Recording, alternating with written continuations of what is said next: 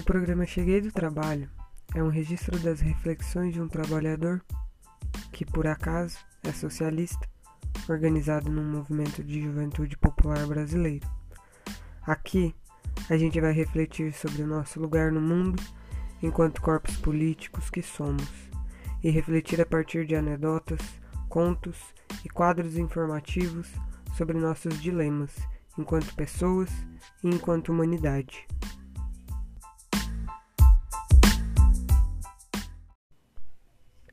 Então, bora começar, que enquanto o tempo corre, burguês está lucrando com a nossa exploração.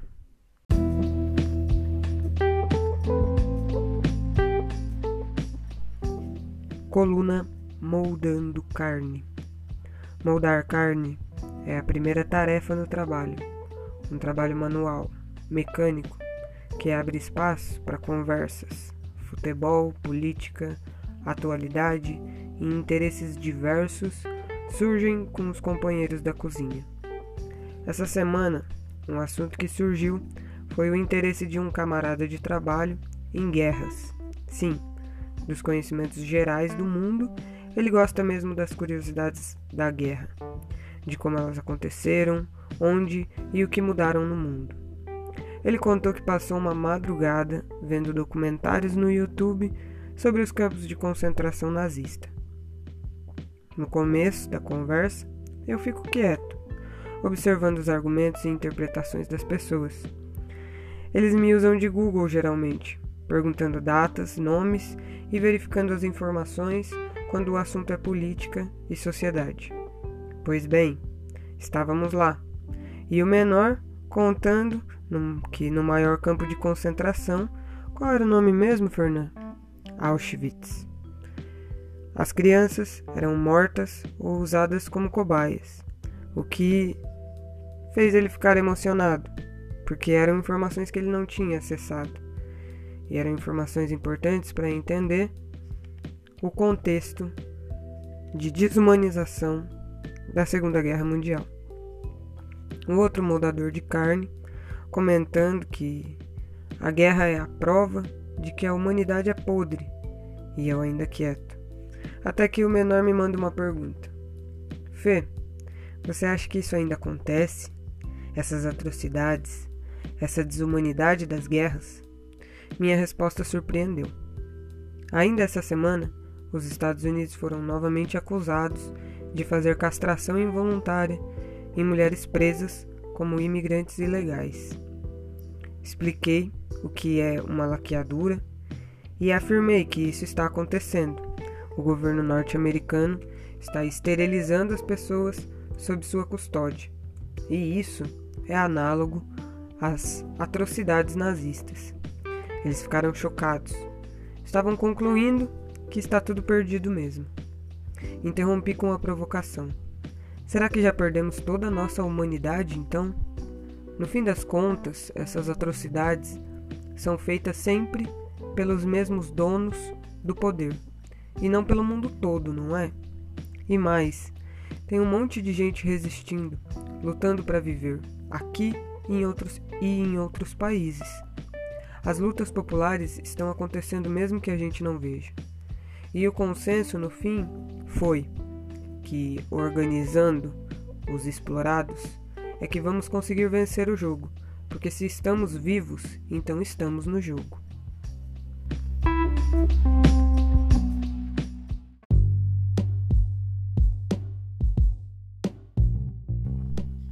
Da janela da Coab vivendo numa área inferior a 70 metros quadrados, sem sacada, como centenas de famílias na mesma condição. Esta é a vida num conjunto habitacional brasileiro. O que eu moro chama Cristal 2 e fica em Londrina, mas existem condomínios como este em vários estados do país, exatamente iguais no projeto, no formato e até na pintura. Outra coisa que tem bastante aqui são jovens. Eles ocupam a área comum, geralmente à noite, para trocar uma ideia, flertar, ouvir música, beber e fumar narguile, às vezes fumar um. Semana passada, a resenha virou baile. Pancadão, 150 BPM, brega funk e som torando até duas da manhã. Cheguei do trabalho e não consegui dormir. Também não consegui sentir raiva do incômodo que o baile estava causando. Na minha humilde residência, da janela da Coab, eu conseguia contemplar o momento de lazer e de cultura periférica que a juventude produzia logo ali.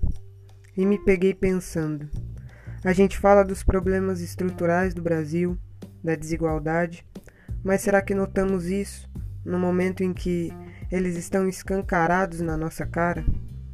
Não dava para ficar bolado com o som alto de madrugada. Porque eu sei que a juventude aqui não tem espaço para cultura e lazer. Não tem estrutura para saciar uma das coisas que é mais humana, o desejo de se conectar através de momentos, de encontros e diversão.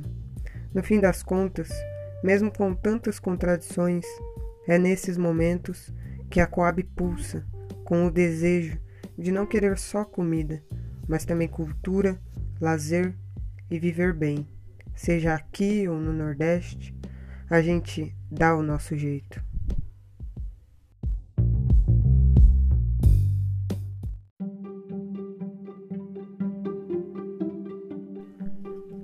Caí no dilema das redes. A conversa, moldando carne, sobre as táticas desumanas do governo norte-americano são um indício. Indício que vem de índice.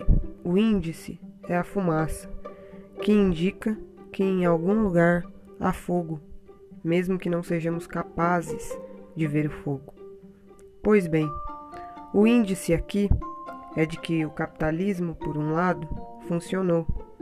Ele inverteu nossa consciência e nos faz pensar que só é possível ser uma sociedade global desenvolvida dentro desse sistema. As atrocidades, como a esterilização involuntária, como as sanções a países como Cuba e Venezuela, a insistência do ministro Salles em dizer que a culpa das queimadas é das ONGs e a cereja do bolo, Bolsonaro dizendo que acabou a corrupção. Nessa caverna de Platão, nossa sombra é intencionalmente desenhada pelos interesses da classe dominante, com o objetivo de nos manter na ilusão de que a caverna é o mundo todo, e isso nunca vai mudar. Mas ainda há os que saem, que percebem que o mundo é um planeta real, com recursos humanos e naturais, com desigualdade e exploração. Esses ou colapsam e viram nihilistas do tipo a humanidade faliu e deve ser extinta, ou se enchem de esperança e desejo de mudança, criando uma ferramenta para transformar. Pois, como já dizia Lenin, a gente entra na luta para lutar. Se estivesse tudo perdido ou ganho, não teria luta. E se tem luta, é porque ainda podemos vencer. Não caia na ilusão da caverna.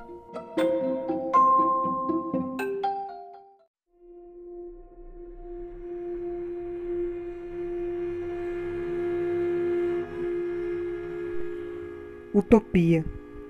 Sempre que ouvir falar em utopia, lembre-se que nem toda indignação é rebeldia, e nem todo mundo come no final do dia. Lembre-se que todo horizonte é uma linha imaginária, e o que separa a carne da navalha não é só uma ideia, mas uma luta diária. Lembre-se que as crianças existem e que, por mais que não queiram, as nossas necessidades insistem em colocar a sociedade em movimento. Lembre-se que todo processo é lento, que toda fome mata, que a mentira enlata e a semente multiplica, que todo pão é comida e o diabo, quando amassa, não faz só pirraça, expressa a desgraça de viver na contenção.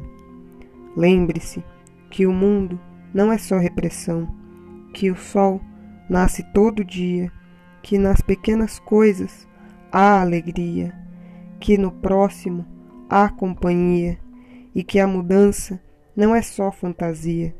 Então, sobre utopia, lembre-se, a janela da história está aberta e é nosso dever nos manter sempre atentos, fortes e em alerta.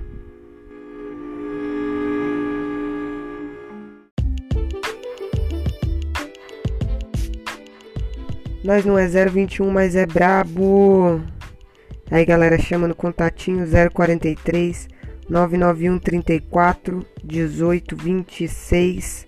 Manda as impressões, manda sugestões, fala se gostou. Curte aí, bora lá.